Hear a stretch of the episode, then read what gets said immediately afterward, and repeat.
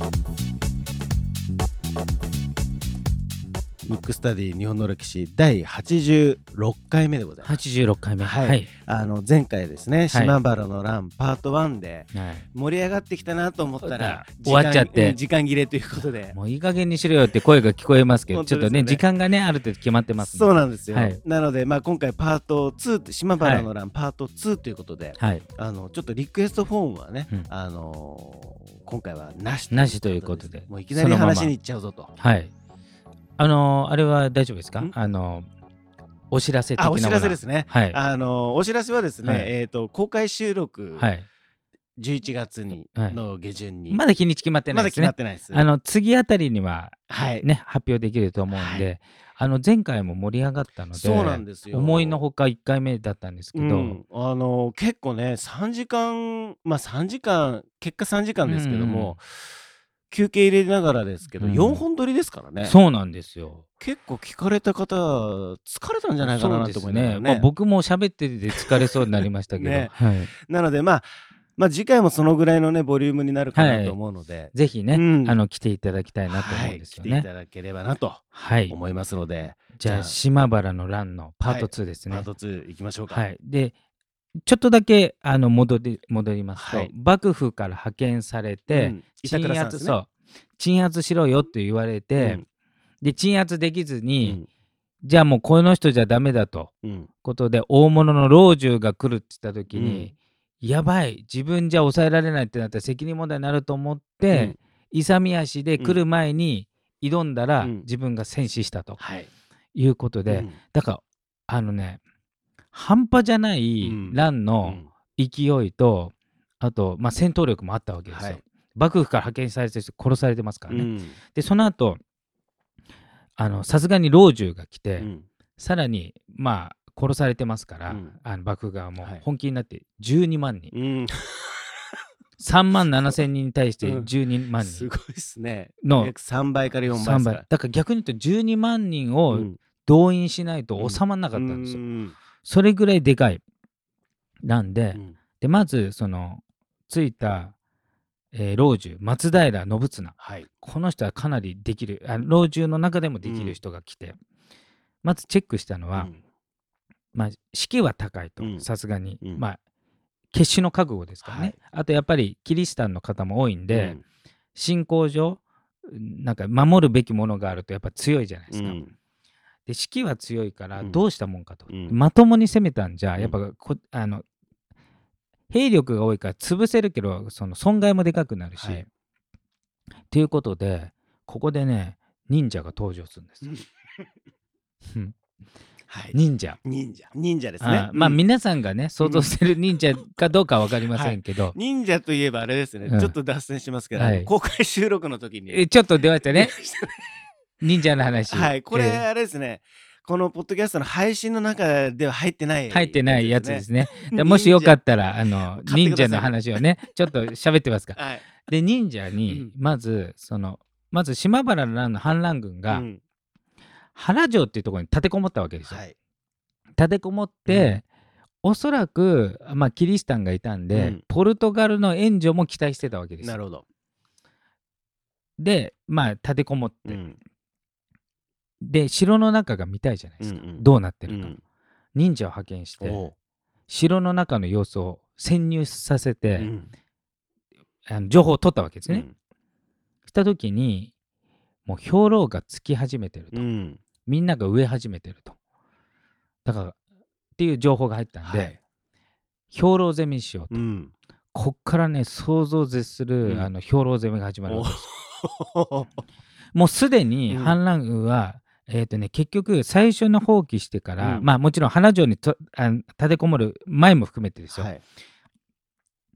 半年ぐらい経ってるんで、うん。もう多分2ヶ月ぐらい植えてるぐらいの多分状態だと思うんですよ。食糧難だったんですね。そう。まあ結局立てこもったところで、うん。援軍来ないわけじゃないですか、うんさらに幕府側はどんどん増えるわけじゃないですか、うん。であえて海の近くの城にはあの籠城して、うんポルトガルが助けてくれるんじゃないかとうん。思ってたんですけど、うん。幕府がそこをテーマにして、うん。ポルトガルじゃなくてポ当時ねポルトガルのライバルがオランダだったんうですよ、んでオランダは日本に拠点を作りたい、うん。で当時はポルトガルの方が日本に拠点作ってたんで、うん。そうするとオランダは必然的に幕府側につくんですうよ。ん。だから海から、えー、と当時日本にあったよりもすごい大砲をうん。バンバン打ち込むわけですよ。おだから最後幕府はねオランダ軍も投入してるんですよ。お派手ですね。うん。オランダ軍が海からバンバンまず艦砲射射撃をうん。やるんですけど、うん。まあそれはね直撃とかあんまりしなかったらしいんで、うん。そんなにえその実害はあんまりなかったんですけど、うん。心理的にそうですね。ちょっと追い込まれちゃいますよね。オランダもそっちについちゃったの、うん。でポルトガルが来ないわけですよ、うんうん。そうするとちょっと絶望じゃない。はい。食料もなくなり、うんあのポルトガルも援助してくれると見せかけて援助しなさそう、うん。でオランダからも艦砲射撃で、うん。包囲されてる軍がうん。12万人に膨らんでるんで、うんうんで結局まあしょうがないから、うん。まあ最後えっ、とまあもう飢えてギリギリの時に幕府が総攻撃になって、ただね最後まで戦うんですよ。うん。で結果3万7千人うん。皆殺しですよ。ええ幕府も容赦しなく。うん。あえっと反乱軍側が皆殺しされちゃったされちゃったっていう。だからその例えば大将の天草四郎だけ殺されたわけではなくて、うんうんうん。そこにいた人全員殺されたんですよ。全員まあ途中で逃げた人もいますよ。はい。あのもうやばいと思って。うんうんうんけどまあなんつうんですかまあ見せしめもありうんあると思うんですけど、うんうんうんもう幕府に歯向かったらこうなるぞみたいな。はいだから結構ね悲劇の最後なんですよ。うん。皆殺しにされ、まあまあそれで乱終わったんですけど、うん。ただねそっから何個かいいことがあって、うん。一つはあまりにも過酷なことをすると、うん。農民が一揆を起こすってことがはい幕府が分かったんで、うんうん。各地にあんまり過酷な取り立てはすんなああなるほど。と。うん。そっか。そういうお達しが出たんですね。そうそうそう。であともう一つはやっぱうりん。キリシタンは怖いと。ああそっちにも行くんだ。ううん。あんだけ追い詰めたのうに、ん。結局降参はしなかったと。うんうんうん。皆殺しされるまで要するに、えー、と戦いを見せてうん怖いってことで鎖国が加速したうんんですよ。なるほど。なんか江戸時代といえば鎖国のイメージが、これだから一因は島原の乱なんですよ。うーん。でポルトガルを追い出してポルトガルは、あのカトリック。うんでオランダオランダも実はキリスト教のこ国なんですけどプロテスタントなんで、うん。どっちかというとマイルドなんですよ。はい。なんでオランダだけ出島で許され、うん。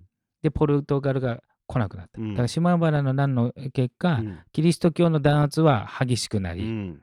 でポルトガルが追放され、うん。ただ全国の年貢取り立てはちょっといまあマイルドになった。となるほど。でねまあえーと島原の乱的にはうん。よくなあよくないっていうかまあちょっと今のね現代人から見るとちょっとかわいそうだなと思うんですけど、その原因を作った松倉。うんうん松倉氏、はい。まず親父の方は死んでるんで、うん。あのもともとあの倍の取り立てを始めた人ね、でこの息子、うん。息子は最後幕府に責任を問われ、うん。まずお前の領民がひどいことしたから、うんうん。そもそも乱のきっかけを作ったと、うん。だから前代未聞の大名でありながら、うん。えー、と江戸時代265年の中で唯一一人うん。斬首、切腹も認められない、へー罪人として首切られてるんで、えーそうなんですね。うん。そりゃだってもうそこまで追い込んだのお前が悪いってういうんことで、でもちろん家断絶なんで、はい。あのまあ取り潰しですね、うんうんうん。だから一応そのえっ、と一揆側も皆殺しされたけど、うん。その元を作った松倉氏うんも、うん。あの幕府があの罪人として処理してますから、へー。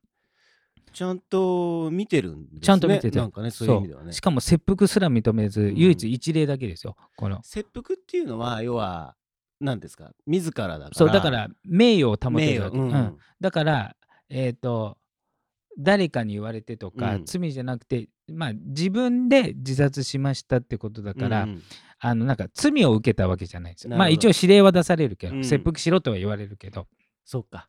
まあそういう意味で名誉は保たれるそとう。で武士の名誉って、自分で自分の命を絶つっていうのは、うん。ある意味名誉なんですよ。うんうん。うん。それすら認めずうん打ち首で、なんで。いやもうもう罪人っていうことになったわけですそう。ねだからここはねちょっとまあほんのちょっとですけどね、うん。まあ領民としてもまあ収まったと。うんうん。まあほぼ皆殺しされてますけど、ね。はい。でもう一つ天草の方にいたうん寺沢氏っていうのがいるんですけど、うんうんうんで寺沢も似たようなことやってるんですけど、うん。ここはさすがに斬首はされなかったんですけど、えーまずね取り潰し。うん取り潰しになってこの人浪人になっちゃうんですよ、うん。ん大名時代が。はい。浪人になってうん。気狂って、あの自殺します。だからあそうのなっちゃうんですね。あの両方まあ死ぬっていうことですけど、うんうんうんだから一応領民の方は、うん要するに過酷な取り立てやった家ごと潰してるんで、うん。その子孫たちはうん。ちょっと救われたというかね。でちょっといい話といえば、うん。その天草の方ね。島原じゃなくて、はい。天草の方ってゆくゆく天領って言ってえっ、と誰かの大名が治めるんじゃなくて幕府直轄地になったんですよ。それを天領って言うんですけど、うん。そうなった時に、うん。鈴木氏っていうのがこう大官として入るわけですよ、うん。幕府に。この人がめちゃめちゃいい人でおあのもう対比がすごいぐらい。ーうん。で調べたらあの倍にしてると。うん。うん国高をね。要するに10メートルってそうそうそう。言ってたのに20になっちゃってるよと。うん。で20の税金を納めろって。だからこれが根本原因だからって言って、これを直せと。うん。で自分が測ったらこれだから半分だからうん。半分にし,、しないとまず実態とも合わないし、領民が持たないうん。しまた乱が起きるかもしれないから何とかしてくれって言って幕府に掛け合うわけですよ。うん。領民がじゃなくてその幕府から派遣された大官自らが。うんでも、まあ、幕府もねこれも、まあ、ひどいとこなんですけど前例がないっていう。う んもうそれ。一回報告したものうをん。変えるっていう前例がないっつって突っぱねるわけですよ。うんうん。でそれでもいやいやこんなことしたらもう全然違うから、うん。あのもうまたね乱が起きたりあとそれよりも農民がかわいそうだと、うんうん。この人すごくなんていうのかな。えっ、とキリスト教が、うん。こうまあ蔓延してたわけじゃないですか。それにはまあ原因があって、うん。民たちが何かこうよりどころがないから、うん。生きてるよりどころがないからってことでこの人はそれに匹敵するものとして禅を広めたんでうすよ、ん。日本の。うん禅があれば心穏やかに働けんじゃないかって言って、うん。ただ単にキリスト教を禁止したわけじゃなく、うん。この人はそういうその新たなよりどころを作りもともとの暮らしにができるぐらいの年貢にしようって言ってすごい働きかけて、うん。でも前例がないっつって お。全部突っぱねられるんですけど、うん。結局この人うん。抗議の切腹して自殺するんだけど、その後まあ要するに抗議で切腹するぐらいだから、うん。幕府が変わっうてん。変わるんですよ、へー。この息子さんの代から。うんうん。だからいまだにこの鈴木重成っていう人なんですけど、うん。もう神様として、うん。その天草地方ではうん。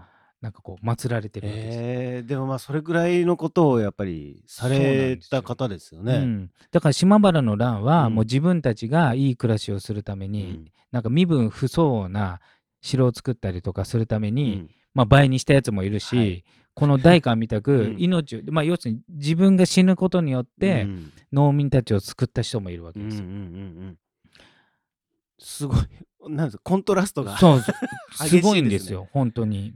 へえ。だからこういう人がね、うんまあもともとのね、うんあの大名殿様だったらいいんですけど、うんまあ殿様選べないですからね。そうですよね。うんでもあれですよね。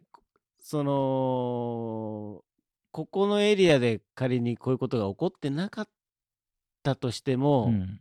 いずれどっかで起こってたそうそうでしそう、ょう。ね。それはもう間違いなくて、だからら結局その例えば幕末もそうですけど、幕末って一応無血開城になってるんですよ、うんうん。え江戸城無血開城になってるけど、結局そのエネルギーっていうのは西南戦争でうん。処理されただけなんで、うん。10年後ね。うん。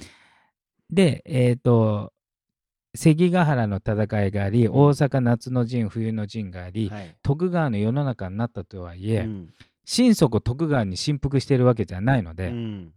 結局不満分子とか、あとはそのい今までいい目に遭ってたのが逆になった人たちとかっていうのは不満がいっぱいあるじゃないですか。うん。だからどっかでやっぱり抜かないといけない抜かないといけないんですよ。うんだからどの時代も。うん。うん。だから幕末だったら西南戦争、はい。江戸時代だったらうん。島原の乱、うん。だから島原の乱って、うん。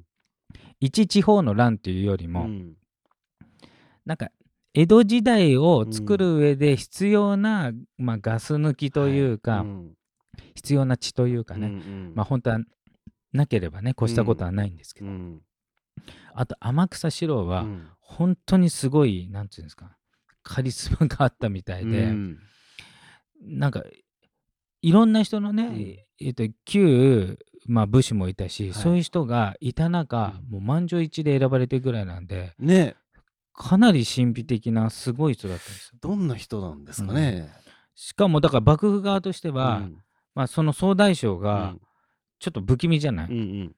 16歳がなってるわけだから、はい。だから天草四郎うのん。親とか、えー、と兄弟とか捕まえて殺すぞって、うん。お前投降しないと親も皆殺しにするって言っても、うん。一切拒絶してんのうよ、ん。もう腹くくってんですよ、うんうん。うん。もう反乱軍と一緒に死ぬって、うん。うん16歳で、うん。すごい,、ですね。本当にすごいんですよ。当時でいう16歳って今で言うとまあ今で言うともうちょっと上かなっていうイメージありますけどでも若いですよね。でも若い。うんでもすごい、ね若いですね。でしかもやっぱりみんなからね、うん。あの慕われてなってるんで。そうですね。担がれてってことですね。そう。でもともと天草四郎は天草じゃない、はい。その最初に乱起こったのは島原だから、うんうん。まあ言うなれば後から来た人が総大将になってるから、うんやっぱよっぽどだと思うよっぽどなんですね。うん。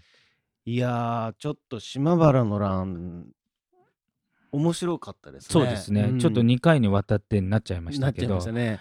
なんかいろんな側面がそうそうそう。あったっていうことまあだですねからね鎖国の側面とか、うん。まあいろんな面もキリシタンがこれからダメになっていくとかうんうん。あるんですけど、だから思ったよりも全国規模っていうか、んんん。なんか地方のちょろっとしたものではないんですよ、ね。なんか僕のこの話聞く最初の印象は、本当に地方うのん。ちょろっとポッと。うん。うんパタパタっとなんか起こったよっていう認識でしたようね。んだからもう老中まで行かないと、うん。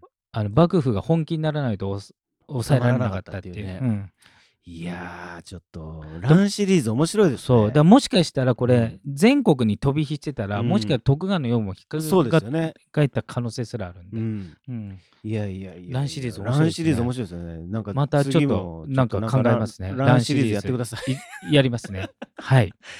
はい。ということでですね、今回のテーマは、島原の乱パート2でした。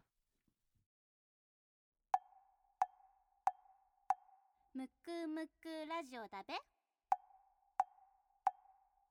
むくむくラジオだべ。むくむくラジオだべ。